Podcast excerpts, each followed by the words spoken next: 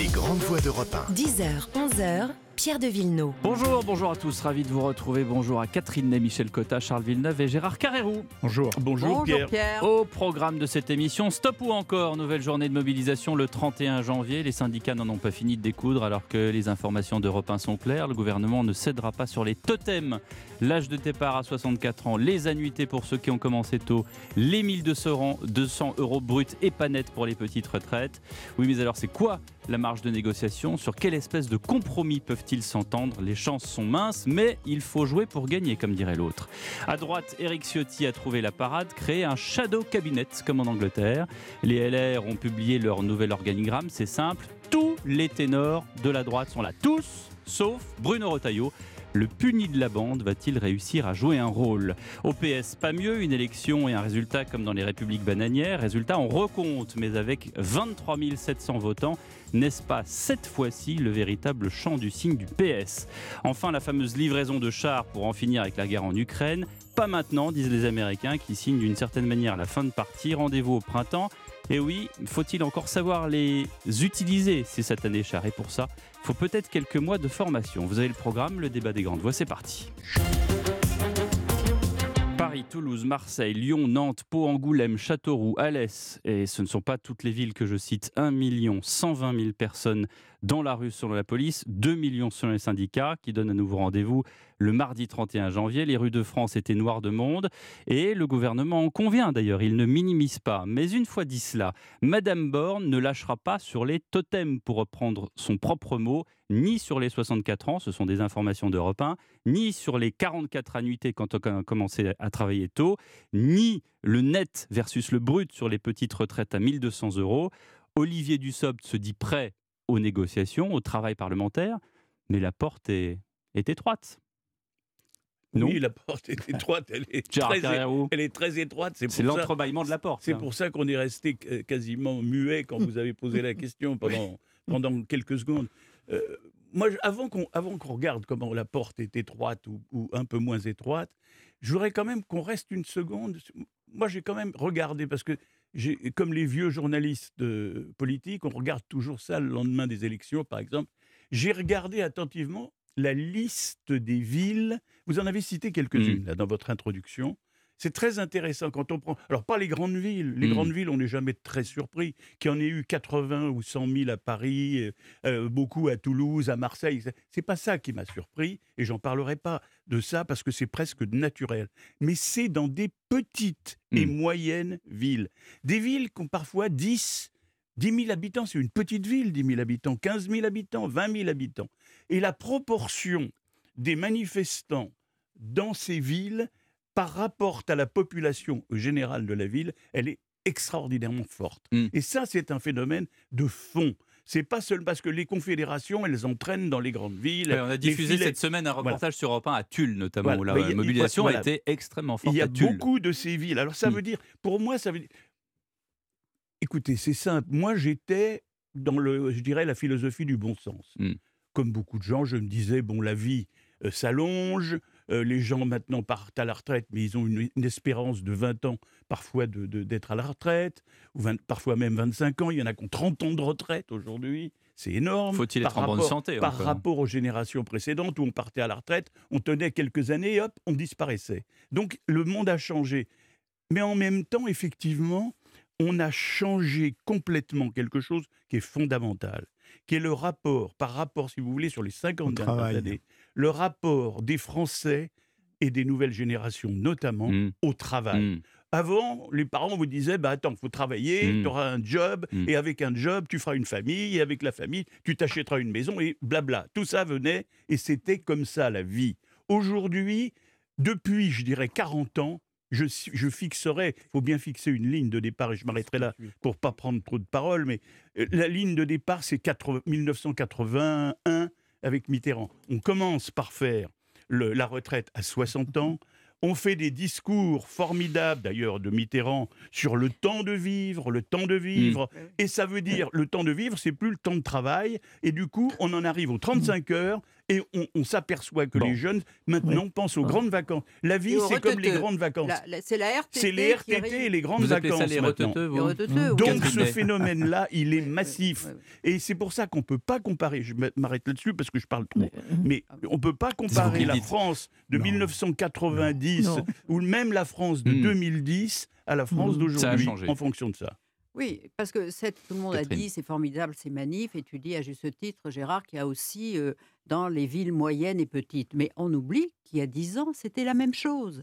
Il y a eu neuf manifs qui ont avaient dans les grandes villes, dans les villes moyennes, et à chaque fois la CGT disait il y a 2 millions, il y a 2 millions, et en tout, ça a été des énormes manifestations, Oui. et le gouvernement n'a pas reculé, et la CFDT était avec la CGT, tout était uni, voilà. Ce qui est nouveau aujourd'hui, ce que Gérard dit, c'est le rapport au travail. Mais à l'époque, c'est le fond, le, climat n'était pas le même. Aujourd'hui, c'est le contexte qui se trouve euh, euh, différent. C'est que les gens ont peur, les gens sont malheureux. Et leur dire qu'ils vont travailler plus, avant on disait travailler plus pour gagner plus, là avec l'inflation et tout ça, ils sont même pas sûrs. Et ils voient que tout se délite. C'est-à-dire que c'est un environnement où il y a la, la crise de l'hôpital, les médecins qui font grève, le, le- l'en- L'école. l'école, l'inflation qui fait que le pouvoir d'achat est impacté. Ils, râlent. C'est un- un terrain qui est à la fois où les gens sont malheureux, qui est, qui est moi je dirais que irritant, ils sont irrités, malheureux, et ils ne supportent rien, et sûrement pas cette réforme-là. vous voyez Mais alors qu'est-ce que vous dites euh, Ouais. Parce que vous faites la comparaison avec 2010, mais, Mais ceux oui. qui disent euh, regardez, c'est comme en 95. Mais- C'est Ah très bah, Ah différent. non, non, non, non, non, très non, mais On est 95. d'accord, mais non. Panot a dit ça par Mais non, mais ma- c'est pas la seule. Non, non, c'est mais l'erreur. 95, c'est une décision prise. Là, on l'annonce, elle est annoncée par le président, la réforme de la retraite. Tandis que c'est euh, c'est le Premier ministre, Alain Juppé. Alain Juppé, qui prépare une, rémission- une émi- une- une- pardon, Une une, émission réforme de la sécurité sociale et qui annonce, alors que Chirac le lui avait déconseillé, que Nicole Nota, la, CFDT, lui avait conseillé, déconseillé de réformer les régimes spéciaux. C'est-à-dire qu'il mettait la, la charrue avant les bœufs. Et aussitôt, les régimes spéciaux, c'était la SNCF, qui à l'époque pouvait faire grève pendant un mois, qu'elle ne, ce qu'elle ne peut plus faire aujourd'hui. C'est lui qui a déclenché ça. C'était pas puis, du tout la pardon, même chose. Il faut dire aussi que euh,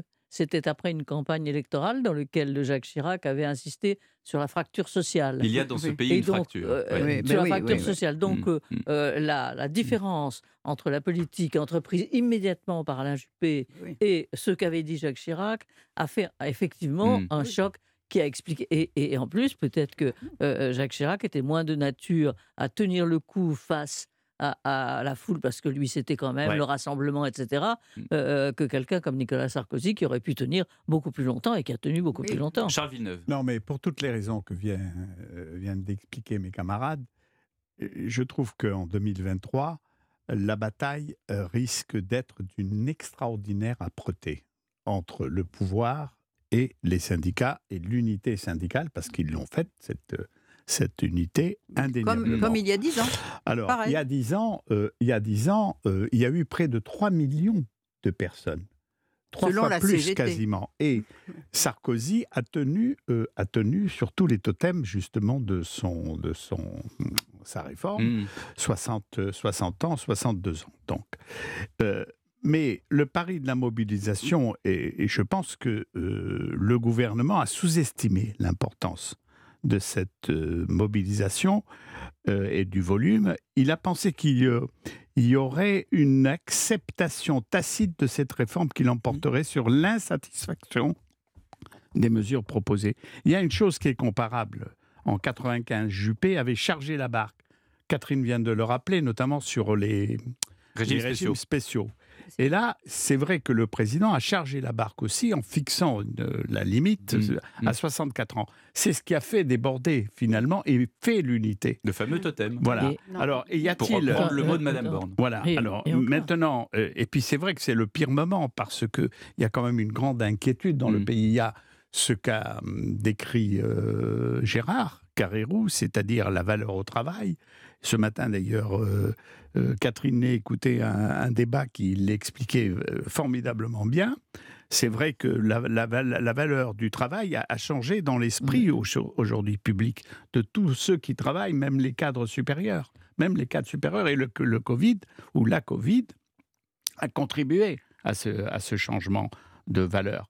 Et c'est l'une des raisons pour lesquelles les arguments euh, rationnels du gouvernement ne sont pas passés. Alors, est-ce que, et je pense que ça fait partie de la négociation sociale et de la négociation politique, est-ce que le gouvernement en a gardé un peu sous le pied, Mm. justement pour trouver des Bah, solutions C'est ce qui nous laisse entendre. Mais vous remarquerez quand même sur la mobilisation deux choses. La première, et c'est Geoffroy Roux de Bézieux, le président du MEDEF, qui me disait ça dans ce studio hier soir. Oui. Il disait que euh, dans cette mobilisation, les manifestants, c'était surtout des salariés du public Oui, comme et d'entreprises où l'État est Mais très oui, mais ça, présent. mais oui, mais ça aurait pu être Oui, différent. oui. Non, Puisque a- vous parlez du rapport au travail, ça aurait pu être différent. Il y a une autre chose, et, et je, je- vous pose la question. Il y a eu dans les, dans les cortèges des euh, Emmanuel Macron grimé en Louis XVI.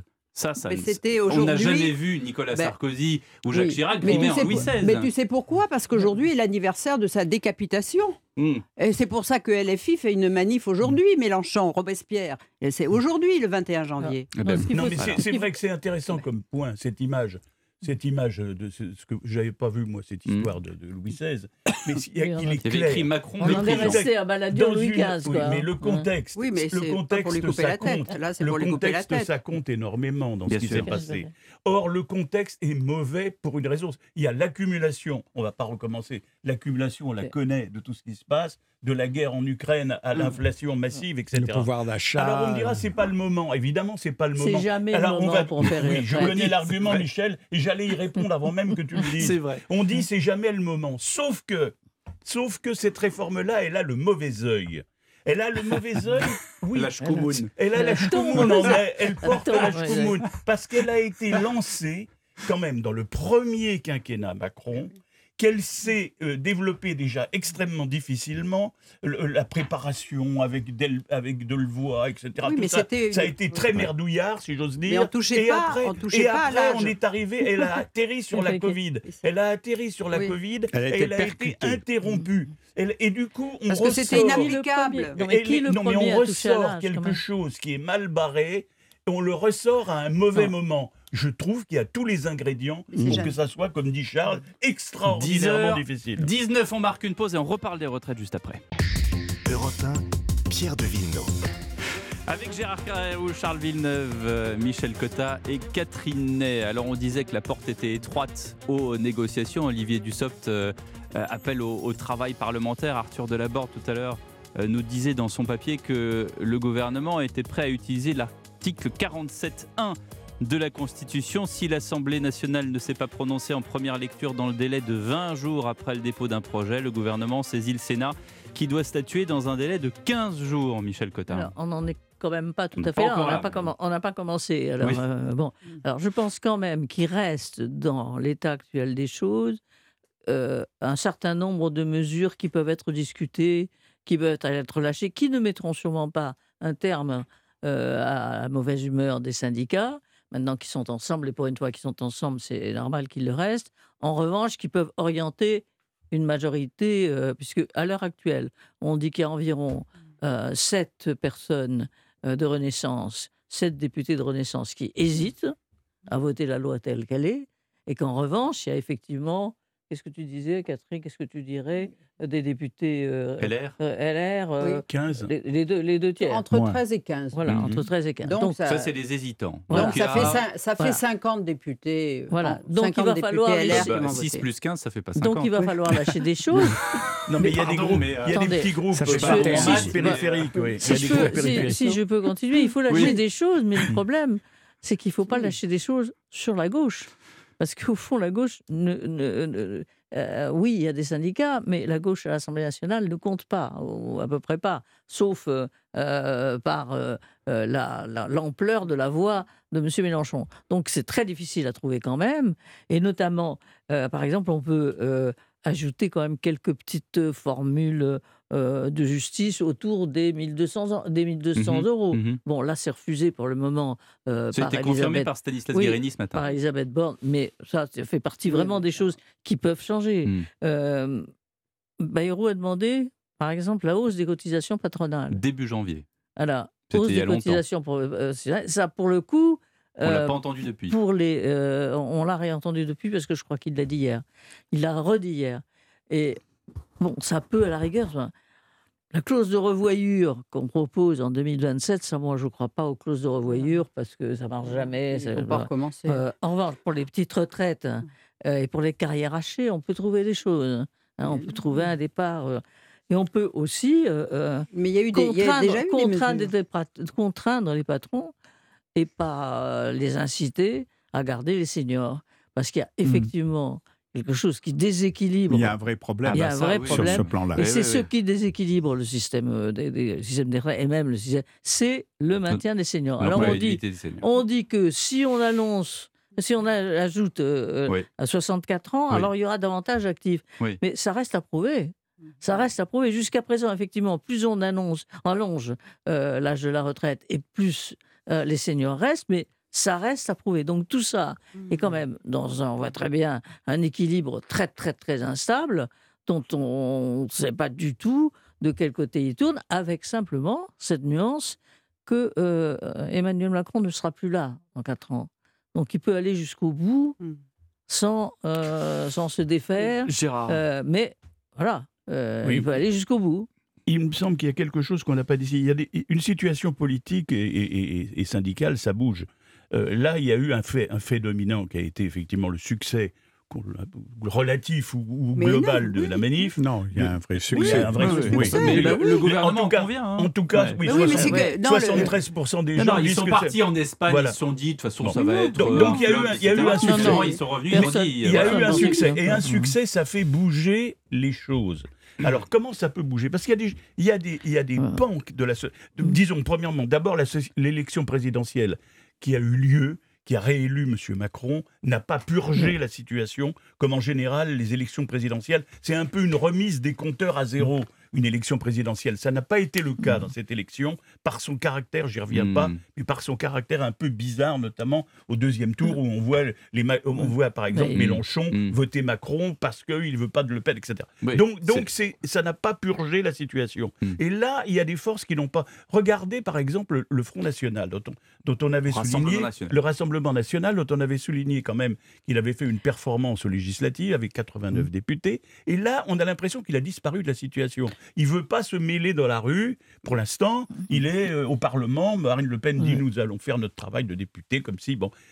Je ne crois pas que le, que le lectorat du Front National, plusieurs millions de voix, vont rester totalement en dehors de cette bataille. Je pense qu'à un moment ou à un autre, il peut y avoir une coagulation. Ils sont peut-être déjà dans les manifs. Hein. vous- Peut-être l'étaient-ils déjà, mais peut-être le seront-ils avec davantage de consignes. Et quant aux républicains, les, les, les, évaluations de Catherine, là, je pense Mhm. que tu as raison aujourd'hui, Oui, mais mais ça peut Au doigt- bouger. au doigt ça peut oui. bouger sur quelques-uns. Donc, donc poser, la bataille, la Oui. bataille, il il y a un avoir. problème de crédibilité Voilà. aussi. Qu'est-ce que tu veux le- les, les LR, ils disent, ils parlent de 65 ans depuis des années. Alors là, ils Oui. ont dit 64 ans avec les aménagements Oui. des Ouais. 1200 pour les anciens. Ils peuvent pas dire, Non, eh ben, on se- recule. oui. C'est pas possible. Ils peuvent, ils peuvent Non. pas dire, ils peuvent toujours, on peut toujours dire en politique, Mm. l'opinion a changé, le peuple Mm. exige Bon, qu'on change. Oui. Vous et- dites, alors Mais devant non. le monde, Écoute. devant l'Europe entière, pardon, devant Ouais. l'Europe entière, vous êtes président de la République française et vous dites, il n'y a pas besoin de changer les retraites en France parce qu'il y a eu une manifestation? Je ne dis pas ça, je dis que C'est tout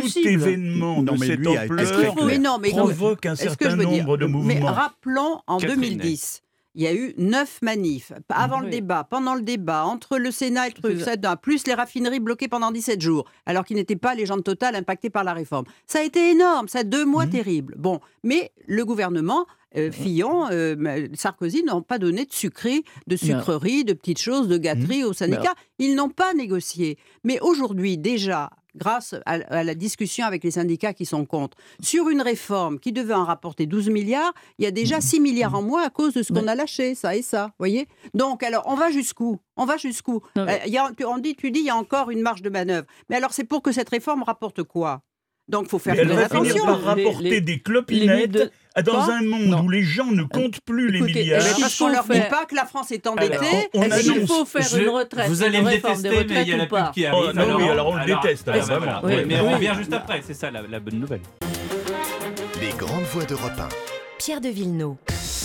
Avec Michel Cotta, Catherine Yael dans Morsin ce matin, avec euh, Gérard Carreau, Charles Villeneuve. On rappelle quand même, dans ce débat sur les retraites, on sait qu'Emmanuel Macron était en Espagne jeudi, mais il a dit quand même une phrase importante. Oui, il a dit que sa détermination ne sera pas indexé par le volume des manifestations, notamment celle du 31 janvier, la, la- Mhm. la prochaine. Il y a autre chose, moi aussi, qui m'a frappé, c'est que les syndicats tiennent à garder à cette bataille un caractère social. Et c'est la raison euh, pour laquelle ils ont repoussé même une participation de l'ANUPS. Ils n'en veulent pas. Ils veulent rester Mm. vraiment sur le plan social. Mm. Ça aussi, c'est assez intéressant. Ils ont raison.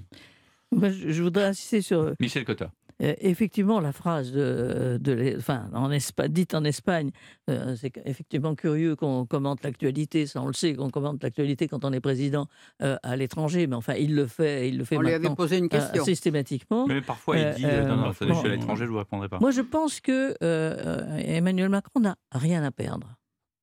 C'est-à-dire, les autres, peut-être, euh, son gouvernement, peut-être, euh, son système, peut-être, même le en même temps, a peut-être quelque chose à perdre, mais lui, il n'a plus rien à faire, Mais à perdre. Et je ne le vois pas reculer sur ces mesures. si, et il quand a tout j'entends à perdre hier- s'il cède. Oui, c'est ça. Mais voilà. et ça. j'entends maintenant des gens, on entendait des gens dans tous les euh, débats hier euh, dire oui, on croit qu'il retirera la loi. Chirac avait fait ça. Bon, c'est pas dit que c'est resté dans son. On l'a oublié. Mais on a oublié qu'il avait C'était pas son crédit. il a Pour le retiré- CPE, il a retiré une loi Il a qui avait retiré été une loi qui avait votée. été votée. Bon. Alors, parce qu'il y avait des étudiants Et- qui bloquaient les, les universités à- pendant à, à deux mon avis, mois. À mon avis, ça ne se fera pas là. Je ne sais pas quelle sera Hmm. euh, la situation dans quelques, dans quelques temps, dans quelques jours, mais je ne vois pas Bon, Emmanuel Macron Sur ce, moi, je suis d'accord avec toi, Michel. S'il cédait sur le fond, c'est-à-dire Ce vraiment ce sur c'est le fond, fini. c'est fini. Il y a mais plus il ne cédera pas, plus vous l'avez entendu. Plus- Vous l'avez entendu quand il était en Espagne. Pourtant, effectivement, il ne parle pas quand il est à l'étranger. Il a dit écoutez, c'était dans le programme. Moi, j'ai été Oui. réélu en avril. Donc, vous le saviez. Donc, il y a la Mmh. réforme de retraite. Il a dit il y a eu, il y a eu les législatives. euh, il y a une majorité. Elle n'est pas Enfin, absolue, mais il y a une majorité. Mais attendez, je cite le président de la République. Oui. Je ne suis pas encore président de la. République. Donc, euh, et il dit voilà, il y a eu une majorité. Donc, voilà, c'est comme ça. Il- C'est dans le programme. C'est pas la peine de Non, s'étonner. il a le dos au mur là-dessus. Non, il a le dos au mur. Gérard. Et ça, j'ai passé, En voilà. effet, il l'a Non, annoncé. mais Gérard, Michel, autrement dit, Charles il joue son quinquennat. Oui, Oui. bien sûr. Hmm Oui, Oui, oui. Oui. il joue au- oui, il conclusion joue- Si je fais rien. Moi, je pense qu'il va, il va, il ne va pas céder. Mais après, il- à la fin de son quinquennat, je je ne pense pas que, que sa popularité sera, sera en hausse. Mais il voilà. s'en- il s'en voilà, fout. bon. Il s'en fout. Alors, en attendant, il y en a un qui s'en Oui. fout pas parce que Voilà, il y a D'ailleurs, aussi dans, des une partis d'opposition. dans une interview qu'il a donnée à un journal espagnol, à la fin, il dit il n'y a qu'une chose qui est importante, c'est la littérature. Donc, euh, Ah. Oui, bon. ben, Ah, c'est nouveau. bien, alors, si c'est ça, hein, Dans voit. la culture française. Pendant Voilà. ce temps-là, je vous la littérature. Pendant ce temps-là, je vous le signale aussi que Bruno Le Maire est en numéro 2 dans les personnages les plus aimés. Alors Bruno Le Maire, franchement, vous Ah, tu trouvez... commences la campagne présidentielle de- Non, mais- elle soutient euh, Bruno avant- Le Maire. Avant, non, non, avant, il y a Édouard Philippe, qui lui avait proposé la retraite à presque 67, 67 ans. ans, oui. Oui. à 67 ans, et et il y a le maire, donc, euh, euh, qui, qui quand même est l'acteur et l'auteur euh, qui suit tout Non, mais- ça. non, donc je trouve que le paradoxe français est vraiment grand comme une maison. Et justement, c'est intéressant que tu rappelles ça, parce que, mais que vraiment, on est entouré que d'imbéciles, finalement. Les Espagnols, les Allemands, les Italiens. C'est ça. des abrutis, finalement. Voilà, Non, oui, la retraite, c'est Ils sont ça. tous à 67 ans à peu près. Pourquoi le font-ils Et nous, évidemment, nous le refusons Hum, hum, hum. catégoriquement. Mais c'est Ah ouais. l'exception française. Ah Ben, ouais, je, suis, je suis contente évidemment. de vous l'entendre dire quand même, parce Oui. qu'il y a quand même un paradoxe énorme Oui. Bon, qu'il bon. faudra à un moment c'est vrai que les hein. retraites sont pas faites de la même manière. Dans certains Bien. pays, il y a les, les retraites par points qu'on n'a pas oui. fait. euh, et d'ailleurs, Oui. il, y a une, il y a une ancienne ministre, Barbara Pompili, qui le regrette cette Ah oui, semaine. non, ouais. Oui, mais Bon. Combien de C'est la seule, Et, hein. et- il y a aussi des retraites qui, euh, d'un système qui prend en compte le- l'espérance de vie. Mm. C'est le cas dans certains pays. oui. Donc, Non, mais euh, c'est fait- 67 ans, mais Ce qui est c'est. une Oui. bonne... Ben voilà, mais Non, euh, on dans les pays aussi- nordiques, par exemple. Oui, mais ça me fait rire, là, justement, ton rire. interruption, oui. Barbara Pompili. Combien de divisions, Barbara Pompili? Combien de divisions Oui, ben Oui, quoi combien elle est entraîner seule, quoi, combien de Barbara soutien elle a Pompili Combien de soutien Ah, C'est, on signale Barbara Pompili, comme si de toute Bah, façon la prochaine fois, c'était je le signalerai une pas. fracture Non, mais- exceptionnelle. Oui, c'est une J'aurais pas dû le dire, j'aurais juste voulu vous dire que dans Oui, l'Europe, oui, parce oui. qu'on globalise tout, on dit ah il y a les pays à 67 ans, ah il y a les pays à 66 Et ans. alors Mais regardez l'intérieur, le système des retraites n'est pas mais exactement enfin, le même. Mais- Il y a une retraite mais- par répartition mais qui tu, n'est pas une tu peux retraite par tourner, mais capitalisation. tu peux Mais- tourner les retraites. De toutes les manières, on dira non chez nous. Et là, on dit oui. Il faut quand même aussi s'intéresser. Il faut pas. Parce qu'on il faut- on n'explique pas. il faut pas, il faut pas trouver la moindre excuse en disant ah oui mais c'est différent. Non, non c'est pas différent. Il y a un âge, 67 ans, c'est ce qui m'impressionne le plus. Mais ils 67 n'ont pas les 35 heures, ils n'ont pas aucun des, Eh ben, des- justement, aucun, raison de de- plus. par exemple. aucun des Par éléments, de plus pour Par travailler exemple. aucun davantage. des Oui, éléments par de exemple. désaffection à l'égard du travail Ah, ben là, n'a été voilà. nourri en Europe. Oui, oui. Il n'y a que chez nous qu'on travaille de moins en Voilà, moins et que c'est devenu la philosophie globale. Mm. De Bon. moins Vous- en vous moins, c'est meilleur. Alors, Puisque on- c'est comme on ça- tombe à la France des allocs, on tombe à M. Oui. Roussel disant Ah oui, mais ça, c'est la France des allocs. Mais C'est ben- un autre problème, mais qui n'est pas tellement loin de notre problème de retraite. Puisque c'est comme ça, on va marquer une page de pub. Les grandes voix d'Europe 10h, 11h, 1. Pierre de Villeneuve. Avec les grandes voix de retour et à droite nous avons Eric Ciotti qui a fait le nouvel organigramme de son parti. Tout le monde est là, tout le monde sauf Bruno Retailleau. Et à gauche, à gauche on a quoi? On a la désignation du premier secrétaire du Parti Socialiste avec d'un côté Olivier Faure et de l'autre côté Nicolas Maillère-Rossignol. Et vous savez quoi? Bah, C'est l'école des fans, tout le monde a gagné. Michel Cotin? Mais ça arrive souvent au Parti Socialiste. Ça arrive souvent? au Parti Socialiste parce que ça lui est arrivé au moins une fois en 2008 où entre euh, euh, la maire de Lille euh, Martine Aubry. et Marti- Martine Aubry Et et Ségolène Ségolène Royal. Euh, il y avait exactement une, euh, il y avait 102 12-13 voix. voix. voilà, 102 voix. Bon. Et ils n'ont prononcé euh, la- le résultat que le mercredi d'après. Vous rappelez que Manuel Valls avait, avait voulu, euh, avait voulu porter plainte. Oui, oui. Et puis finalement, bon, bon bien, bref, c'est ridicule. Mais quoi qu'il en soit, et quel que soit, s'il a, a 51, virgule- ou 50,5, Mhm. il y a deux partis socialistes maintenant. La division, maintenant, ce que ça a acté, euh, c'est la division. Euh, la division autour de la NUPES, encore euh, que euh, du côté euh, du, du maire de, le maire de Rouen, c'était moins clair. Enfin, il y a deux partis socialistes. Et moi, je ne vois pas dans quelles conditions peut se passer le congrès de Bordeaux. À Marseille, euh, de Marseille, parce qu'en plus Marseille, tu sais, parce qu'en plus Marseille, d'abord c'est un creuset, c'est un truc qui fait exploser les choses, et ensuite je vois pas comment les deux groupes vont se retrouver. Nous avons connu avec Gérard le congrès de euh, 90, hein, Oui. euh, de 1990, où d'un côté, 1990. euh, il y avait la moitié du parti qui injuriait l'autre parti. Bon, là maintenant, ils sont moins nombreux. Ah bah, Peut-être que, six les, fois moins, peut-être- alors, euh, peut-être vois, que euh. les hurlements vont se faire moins entendre. En attendant, c'est quand même quelque chose de terrible pour l'existence d'un parti socialiste qui disparaît. Il s'en souvient Gérard, Oui, 1980. oui, oui. oui, je me souviens de. C'est pas, la- c'est pas, la seule fois où Oui, les oui. socialistes se sont coupés en deux. Il y a eu quand même les, les célèbres divisions entre, entre Mitterrand et Rocard. Bon. Bon, Le il y a eu congrès- Copé Fillon le aussi à congrès droite, de hein, Metz. Le Oui, congrès de Metz, oui, nous, y euh, étions, nous y étions Oui, il y en a un plus aussi ensemble. Bon, en un peu fort. On, on est maintenant entré dans l'entomologie, parce qu'on est entré dans les de plus en plus petits. Ouais. Et là, on parle des petits, petits, petits partis. Hein. Regarde, regardons les 23 choses quand 700 même. votants. 23 000 votants, bon, c'est peu de choses.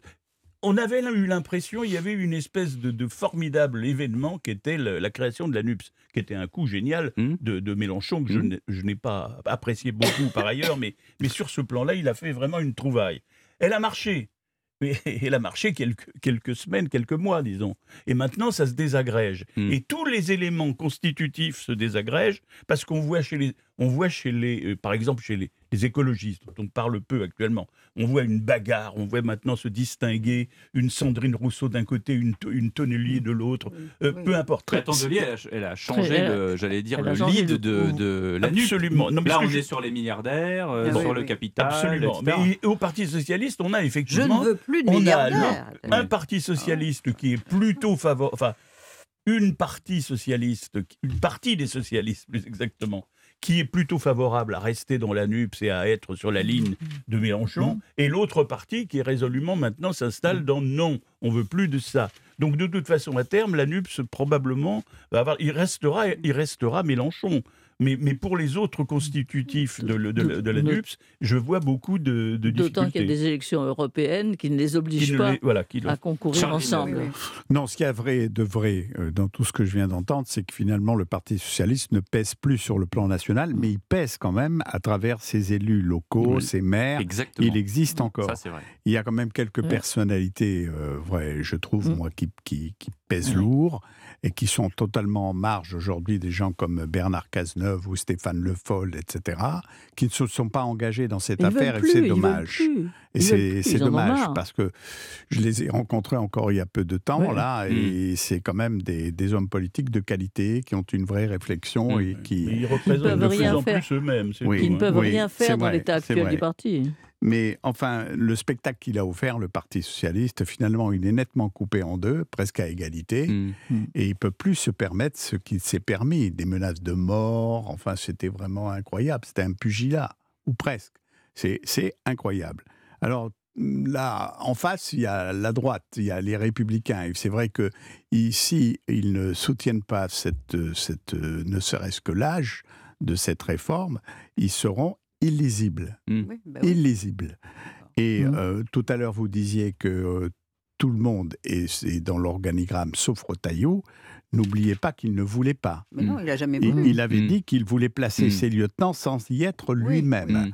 Mm. Donc son absence n'est pas euh, un événement. Euh, Catherine non, il a- Catherine Non, mais il a piqué une petite crise de nerfs parce qu'il a demandé, euh, il a demandé à, à Éric Ciotti que son courant soit représenté. Bon, il demandait 10 personnes, il en a 16. Mm. Mais où ça a un peu créé, c'est que il avait demandé qu'il y ait un, secrétaire général délégué qui était Ousmane Othman Nasrou, Mhm. qui était avant euh, Mhm. avec euh, Mhm. Valérie Madame Pécresse. Valérie Valérie Pécresse. Pécresse. Et il s'est aperçu qu'au lieu d'être un cas unique, il y en avait deux autres. Donc, être à trois, ça lui a pas plu. Et là, euh, c'est là, il y a euh, Geoffroy Didier et Éric Poget qui des Alpes-Maritimes, et donc il y aura trois secrétaires généraux. Et c'est ça qui n'a pas plu. Mais je crois que c'est une petite colère, parce que pour le reste, euh, Et le shadow D'accord. cabinet d'Eric Ciotti qui veut se mettre un peu comme à l'anglaise, euh, Oh, former oui, une opposition. Enfin, euh, François Mitterrand l'avait fait avant, Oui, ça n'a pas, oui, jamais marché. ça n'a France. jamais Non. marché. ah ben, Jamais. ça a marché pour Mitterrand, parce Oh, que pas- quand- pas- Ah non, quand- ça n'a même pas Mais marché. si, longtemps, il y a eu Mais trois si, mais parce qu'il était l'anti-président, c'est-à-dire que le président de la République parlait, euh, Oui, il, y Mitterrand avait- il y a eu parlait. trois réunions hein, Oui. De, de ce shadow cabinet.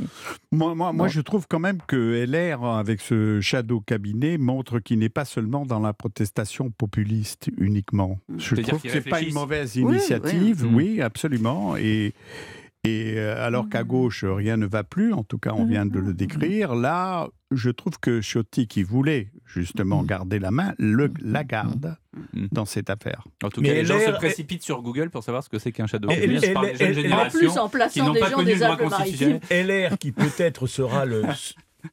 Les députés LR qui seront, seront ceux qui peut-être feront passer à l'Assemblée le, la retraite, Ouais. vont avoir la, la bataille d'après quoi, qui se profile déjà et pour laquelle Ciotti a déjà pris position, qui est la, qui est la loi sur l'immigration. Et là, effectivement, c'est le domaine. Alors, Moi, je dis attention, gardons un œil sur les retraites, évidemment, mais gardons Oui. déjà un œil prospectif sur la loi. Ben, on- Parce que le- il y aura un rebond. Il va y avoir la fin de l'affaire des retraites dans deux mois ou trois mois. Je ne sais pas dans quel sens, mais en tout cas, il y aura une Eh fin. ben, Et on aura immédiatement après l'immigration. Et là, se profile peut-être une motion on de aura censure. l'occasion d'en parler Oui. quand ça arrivera. Une motion de censure 6h47, qui passera. une nouvelle pause. Dans un instant, on parle de l'Ukraine et cette fameuse livraison de chars lourds. À tout de suite. Les grandes voix d'Europe 1.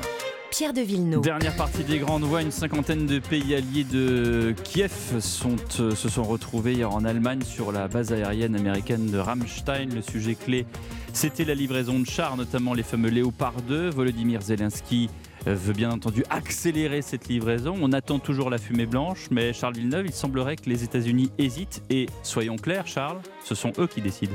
Mais absolument, les Allemands s'en remettent aux États-Unis. Les, les- Américains n'hésitent pas. Ils considèrent que ce n'est pas le moment.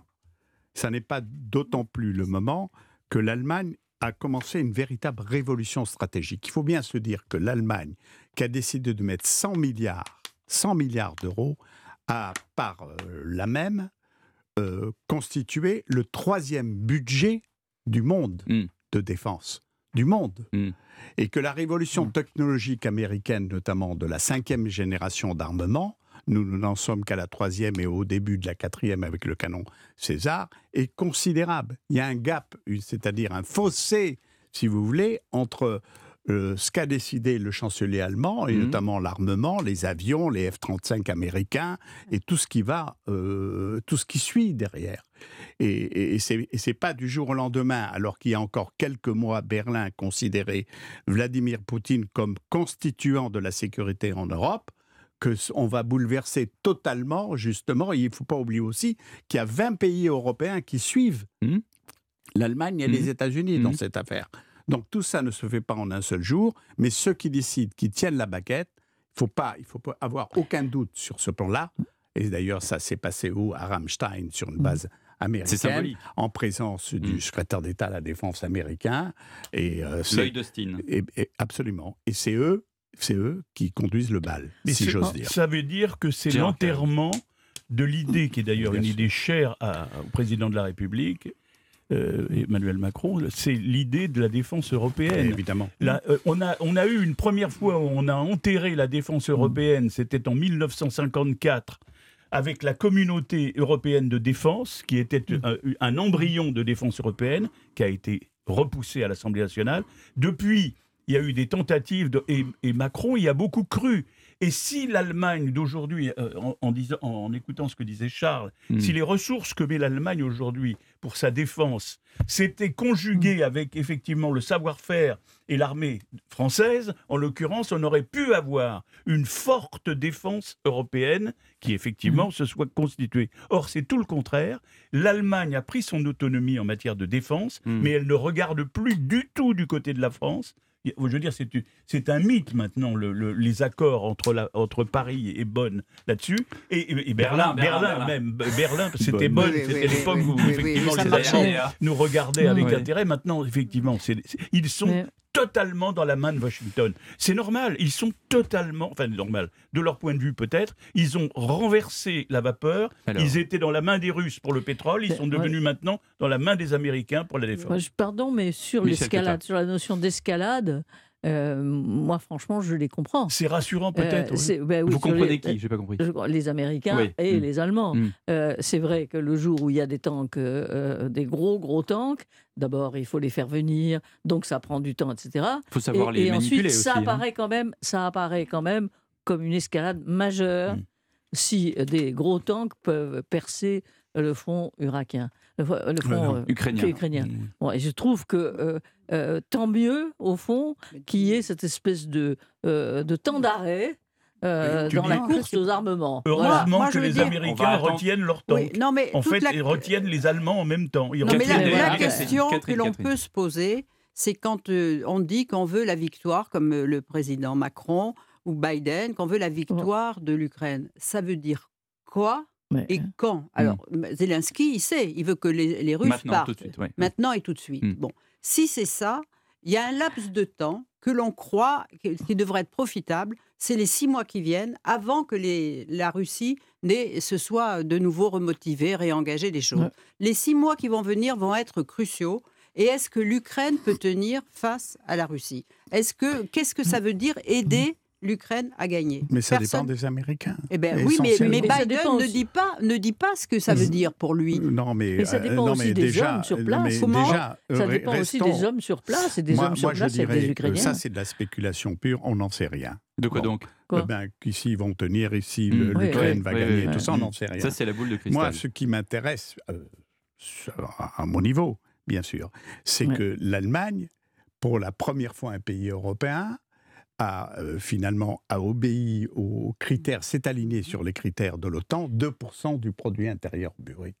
Et c'est beaucoup d'argent, beaucoup, beaucoup d'argent. Et son rééquipement militaire passe par euh, la technologie américaine. Il ne faut pas oublier qu'à l'heure actuelle, les Russes, par exemple, qui, faute de, de, de victoires euh, militaires, se rabattent sur la destruction des maternités, des hôpitaux, des immeubles où il y a des civils, etc., etc. Bon, fait confiance à, évidemment, deux bandes de soudards, Katirov, le, le, le Tchétchène, et le, le Russe, l'armée Wagner, Prigogine. Prigogine, voilà. Euh, et c'est c'est ça qu'il faut observer avant de- d'essayer de et puis, spéculer, vous- de, vous savoir, Oui. etc. Vous- Et donc, et donc les Allemands sont éberlués par ce, par ce, ce changement euh, total de pied de la part des Russes, parce que l'Allemagne a beaucoup misé sur la Russie. Madame Merkel a Mhm. beaucoup misé Mhm. là-dessus dans ses accords énergétiques, etc., etc. Et ceux qui sont laissés un peu en plan, à l'heure où on va fêter le 60e anniversaire, je crois, du traité de l'Élysée entre Aujourd'hui, aujourd'hui, Oui, oui, à l'Élysée Euh, avec, demain, Sch- avec demain, Scholz, notamment demain. dimanche. Euh, et là, on est un peu, évidemment, sur, Alors, comme l'a souligné là- là tout à l'heure on- Gérard, sur le plan de l'industrie de la défense, on est en panne. Alors, juste une chose, parce que le président Zelensky euh, s'est déjà un peu excité hier soir en disant qu'il voulait les chars tout de suite. Je, je tiens quand même à dire que dans, l'immédiat, Washington, euh, outre l'argent, dé- débloque 59 blindés Bradley, 50 véhicules blindés légers, 90 blindés de transport de troupes Striker. L'Angleterre envoie 600 missiles supplémentaires Brimstone. Le Danemark, 19 canons César. La Suède, des canons automoteurs Archer. La Finlande annonce 400 millions d'euros à l'Ukraine. Et le président Zelensky veut toujours ses chars. Voilà, donc on en est là. Je suis désolé, l'heure est terminée, On va pas parler de la 10h57. Crimée. Et ben on parlera de la Crimée la prochaine fois. On dit bonjour à Laurent Mariotte au studio Coluche. Bonjour Pierre et bonjour les grandes voix. Eh bien nous sommes en place au studio Coluche absolument. Euh, Dans un instant on va fêter le nouvel an chinois en cuisine et Michel Bernier nous retrouve pour le plat du jour. À, tout tout de à suite. l'heure.